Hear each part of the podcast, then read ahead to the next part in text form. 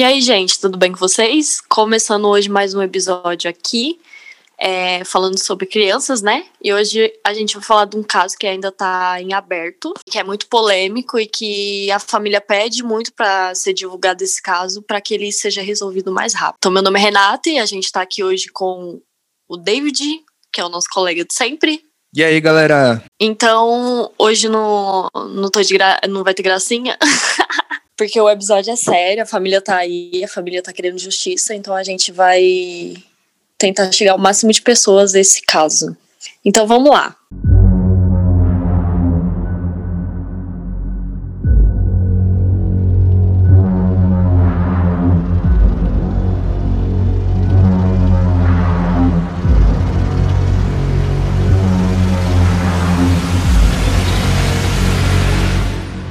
Beatriz Angélica Mota tinha 7 anos, nasceu em 11 de fevereiro de 2008. Morava com a família em Juazeiro, Juazeiro, Bahia. Beatriz era filha do professor Sandro Romilton Mota e da deputada Lúcia Mota. E tinha dois irmãos mais velhos, a Samira e o Leandro. Toda a família morava em uma pequena chácara e o pai da menina lecionava inglês no Colégio Nossa Senhora Auxiliadora, uma escola católica bem conhecida em Petrolina. Beatriz era uma menina muito linda, carinhosa, não dava trabalho nenhum para os pais. O sonho dela era ser veterinária. Ela era bem próxima dos dois irmãos, já que nessa área não tinha muitas crianças. E sempre dizia que iria morar com os pais até eles ficarem velhinhos para poder cuidar deles, né? Então o caso aconteceu dia 10 de dezembro de 2015. Beatriz acompanhou os pais à cerimônia de formatura da sua irmã. Inclusive, o pai da Beatriz dava aula de inglês nessa mesma escola, há cerca de 14 anos. E tanto ela como a irmã estudavam na mesma instituição. Durante o evento de formatura da Samira, é, o evento se chamava Aula da Saudade, que é bem é uma coisa bem comum lá no Nordeste, esse, essa, essa festa chamada Aula da Saudade. É, que contou com a presença de cerca de 3 mil pessoas. Beatriz pediu permissão à sua mãe para tomar água em um bebedouro que ficava embaixo da quadra, onde o evento acontecia. A mãe permitiu, pois a menina já conhecia a escola, né, como ela estudava lá. Seus pais notaram a sua ausência cerca de meia hora depois, e o pai interrompeu a apresentação de uma banda para chamar por ela. A escola tinha 16 câmeras de segurança. Duas delas pegavam o corredor desse local onde a Bia foi beber água. Então, com o aviso do pai, as pessoas começaram a procurar pela menina, por todo o colégio. Isso por volta das, das 22h40, 10h40 da noite, né? Então, 10 minutos depois, encontraram o corpo da Bia, numa sala que estava desativada por conta de um incêndio causado por ex-alunos. A Bia foi esfaqueada 42 vezes por todo o corpo. E a faca do crime também estava no local.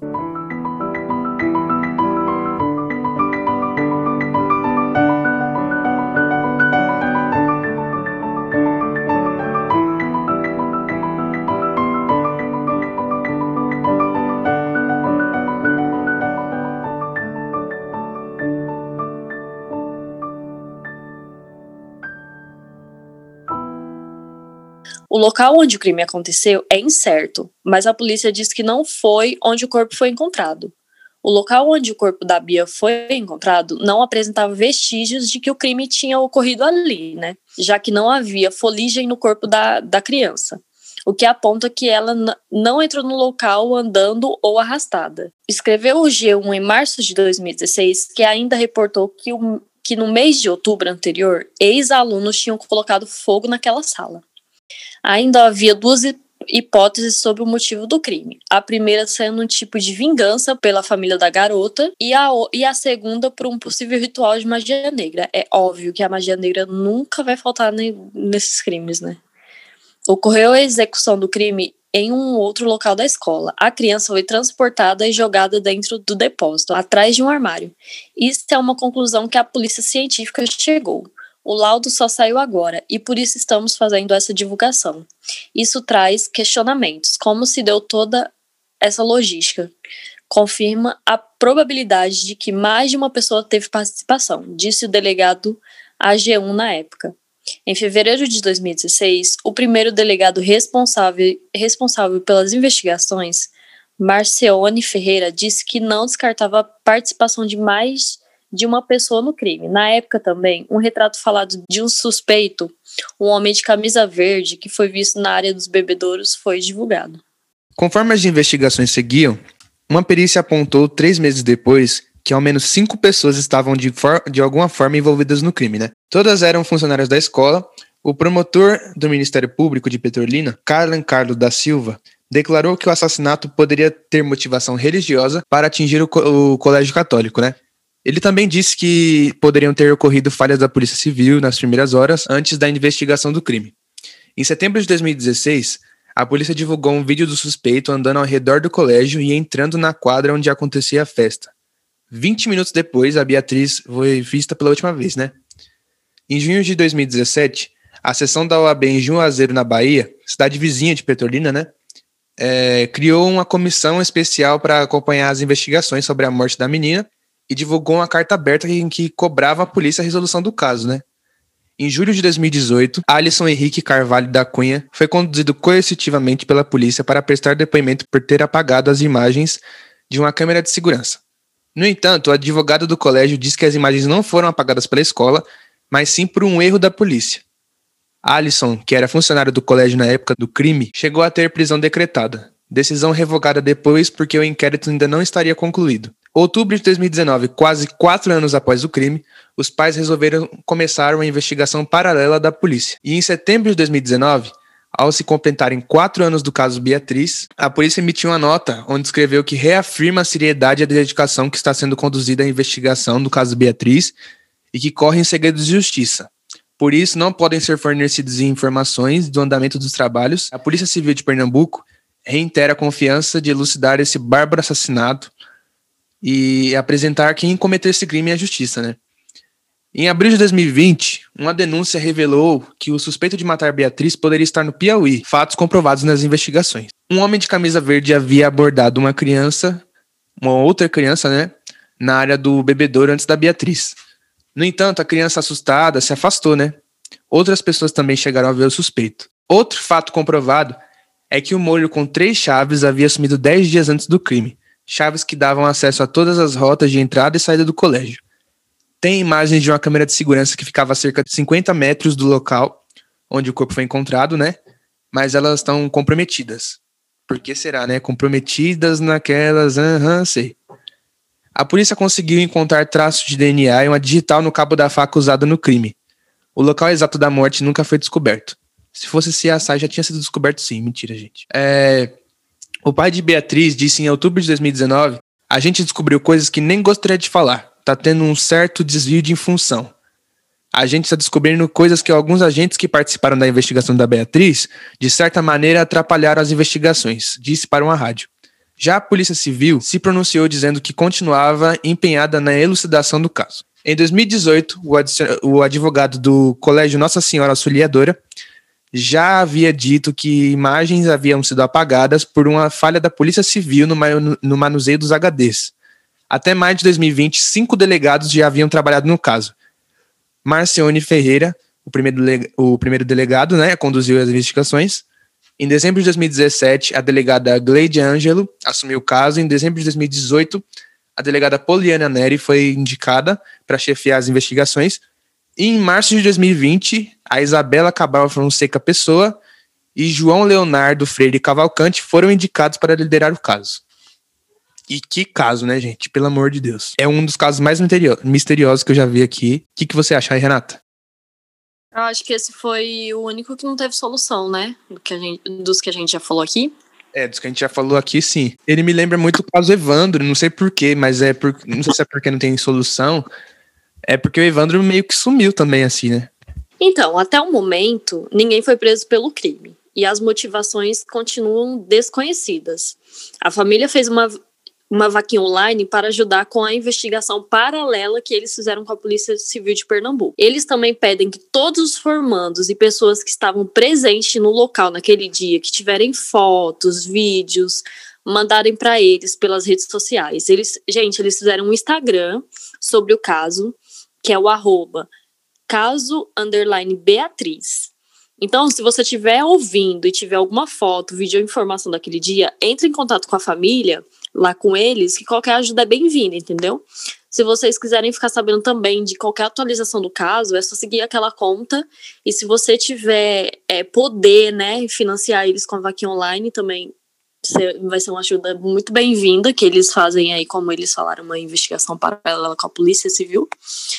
E assim, é, eles querem que esse caso fique bem mais famoso, bem mais conhecido para a polícia movimentar, né? Tentar solucionar o caso o mais rápido possível.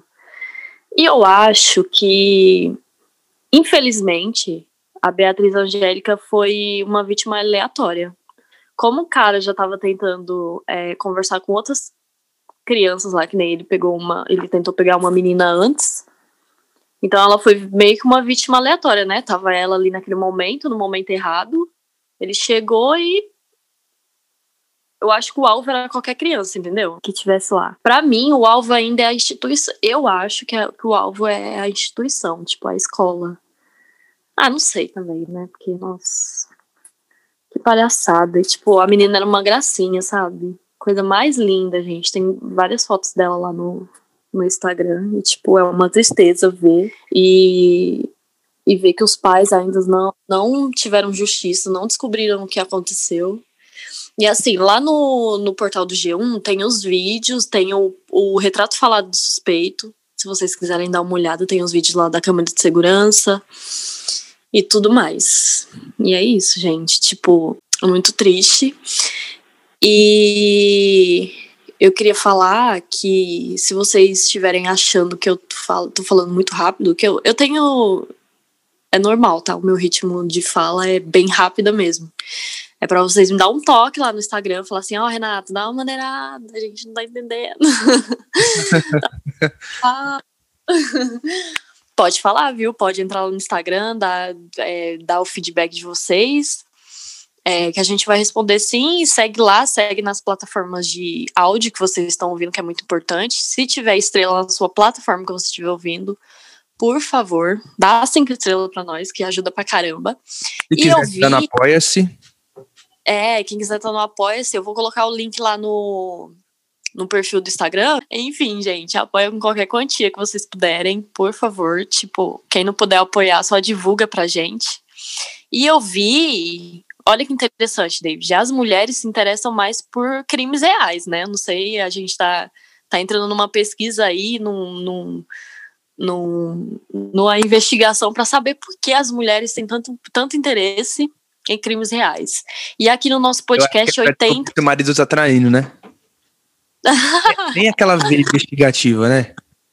É, é Mas a gente também é investigativo, viu? A gente é muito investigativo também. Então, mas, tipo, é surreal o tanto de. É, tipo assim, todos os podcasts que você for ver, você for perguntar para as pessoas, 80% do público é feminino. É porque a maioria é mulheres que fazem, né, também. Eu acho que é por isso. É, também. E também a gente é, é meio que. É, 90% das vítimas somos nós também, né? Então é. é. meio uma forma de a gente ter uma aula de autodefesa, né? Das, das vítimas que escapam. Sim. Enfim, eu queria falar para vocês, mulheres que estão aqui me ouvindo, eu tô quase me formando em estética e eu tenho um perfil de trabalho. Ah, eu vou fazer meu merchan aqui, tá, David? Você pode fazer o seu merchan também, da sua música. Mas eu vou fazer aqui que se vocês tiverem interesse em seguir a minha página, lá eu dou dicas sobre estética. E o arroba da página é arroba renataferreira.estética. E tá bem legal, gente. Eu comecei agora, tá tendo um resultado bem legal. E quem, quem tiver interesse em participar lá do, da, da minha página, é só ir lá e seguir. Vocês vão ser muito bem-vindas. E, gente, é isso. Quer dar algum recado, David? Então, é, meu merchan é o quê? Minha música, né, gente, que tá lá disponível nas plataformas. Paco MP3 YouTube. Nunca vai ser eu, meu single né? E também é, eu comecei a abrir uma empresa de higienização de estofados. A gente faz higienização de estofados, de tapetes, de tudo. E na quem, sua região? Na sua região, aqui, né? São Paulo, capital, né? E é só chamar lá no Lava House BR, que é o meu Instagram profissional. E meu Instagram é uhum. né, de música é David Martins Oficial. Tá lá.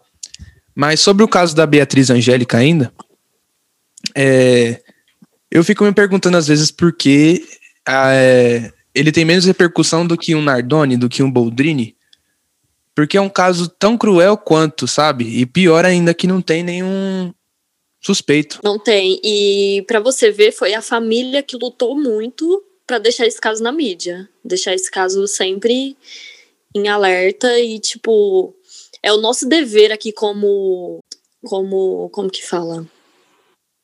Como podcasters? É. Sim, a, gente, a gente faz um negócio. Como que fala?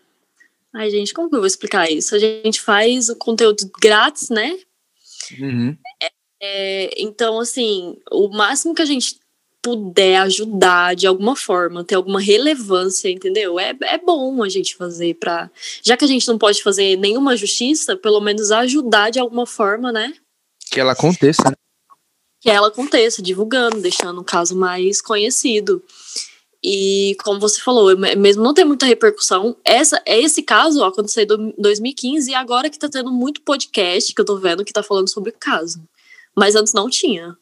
Sim. Ó, oh, assim, o os Nardoni, tipo, uma semana depois do que aconteceu, já tava tendo reconstituição, já tava tendo boneco caindo do, do sexto andar do prédio, já tava tendo uma mídia em cima, helicópteros e tal, para transmitir.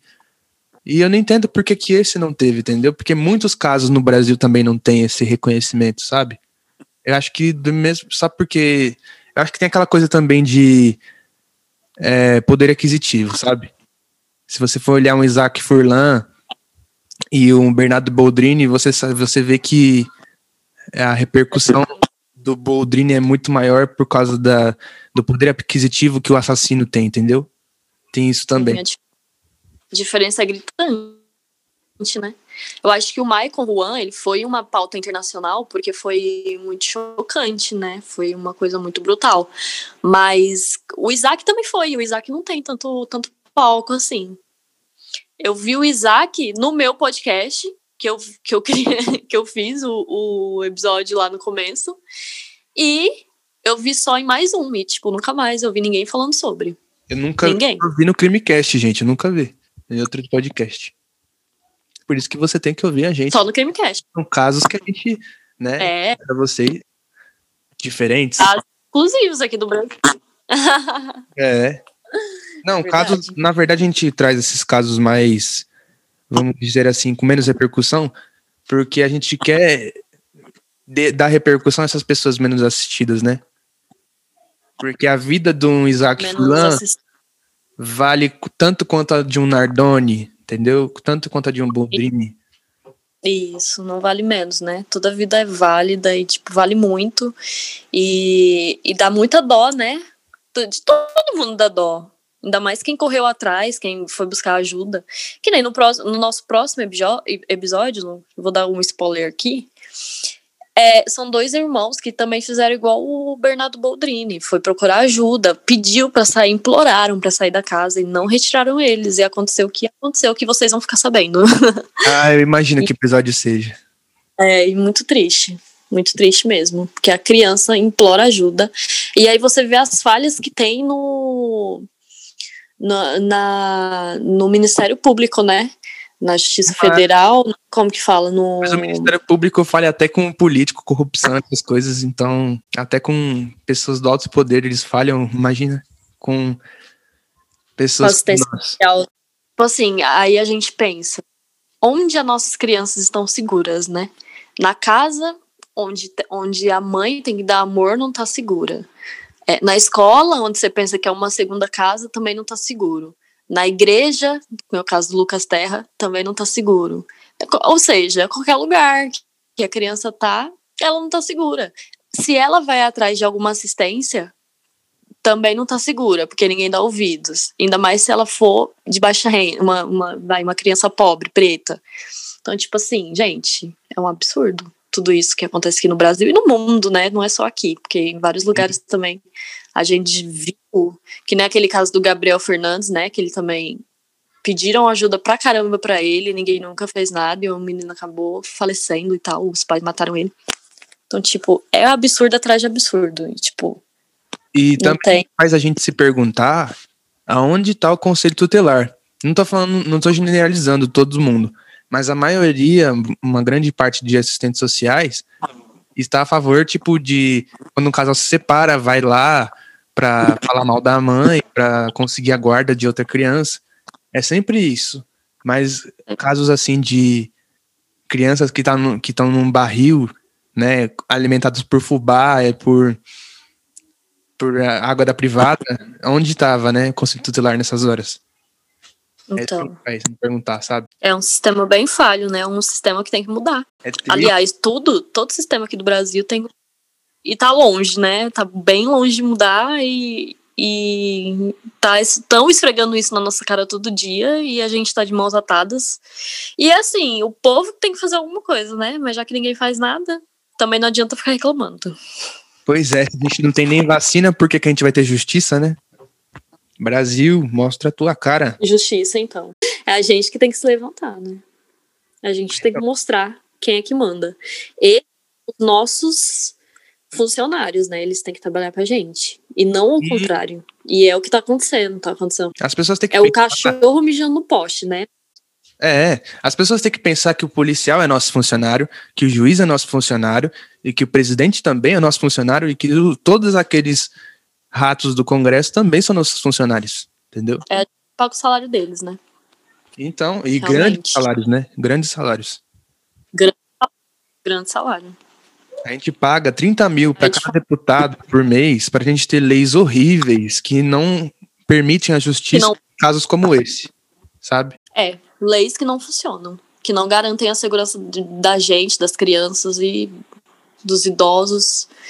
E é triste, né? No, saúde pública. Assim, a saúde do Brasil, eu vou falar que é até uma da, das melhores pelo, por causa do SUS, né? Que o SUS é gratuito e tal, não é todo país que existe essa o SUS, né? Eu acho que só o Brasil, é o Brasil, né? Só o Brasil que existe o SUS e tipo, pelo menos isso. Porque se, e, se, e se a gente tivesse que pagar, que nem nos Estados Unidos, você chega lá com a perna quebrada, você sai do médico, você paga 15 mil dólares. Imagina se fosse aqui no Brasil, as pessoas morreriam em massa, porque além de ser um país pobre, a saúde é péssima, né? Sim, eu acho que o SUS é muito importante, mas eu acho que ele tem que ser muito, muito, muito, muito, muito melhorado. Tipo, falta muita coisa para melhorar. Eu acho que tem que ser um serviço gratuito, sim, mas tem que ser de qualidade, entende? Porque o imposto que a gente paga é muito alto. Sim, com certeza. Não, mas sabe o que, que acontece? O SUS em cidade pequena funciona, viu? Aqui na minha cidade, ele funciona. Mas o que, que acontece? Em cidades grandes, que tem muita população, o que que acontece? A demanda é muito grande, entendeu? Então, o pessoal meio que não consegue, sabe? Não vai não vai, como que fala? Não, não entra dinheiro para eles, eles não conseguem fazer o que tem que fazer. Mas no interior funciona, viu? É muito bom o SUS por aqui. Mas é óbvio que não é em todo local que é assim, né? E nunca vai ser. Nunca vai ser, tipo. Como que fala? Nunca vai ser justo, né? Não. Pra todo mundo, infelizmente. É, então, é, ainda sobre o caso da Beatriz, é, eu lembro de ter visto no Instagram da, o Instagram da família, né, que a família criou. É, não sei qual integrante da família também que falou, mas eles têm, uma, têm um suspeito assim principal que eles falam, ah, foi ele, entendeu? Eu não lembro quem é esse suspeito.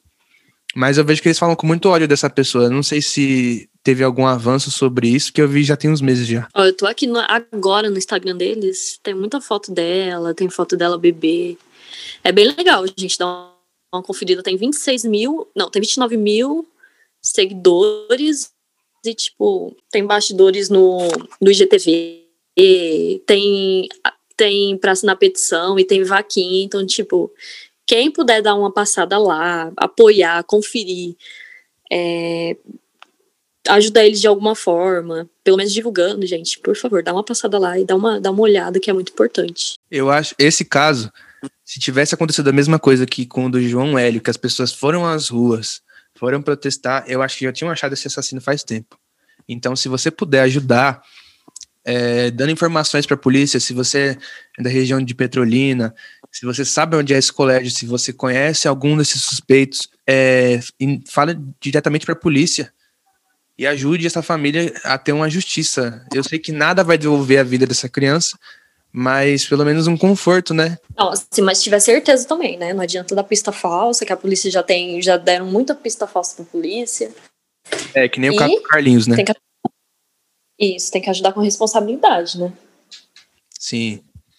Se você tiver alguma, alguma coisa concreta, você, né?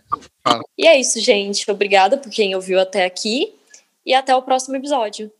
Até, galera. Falou!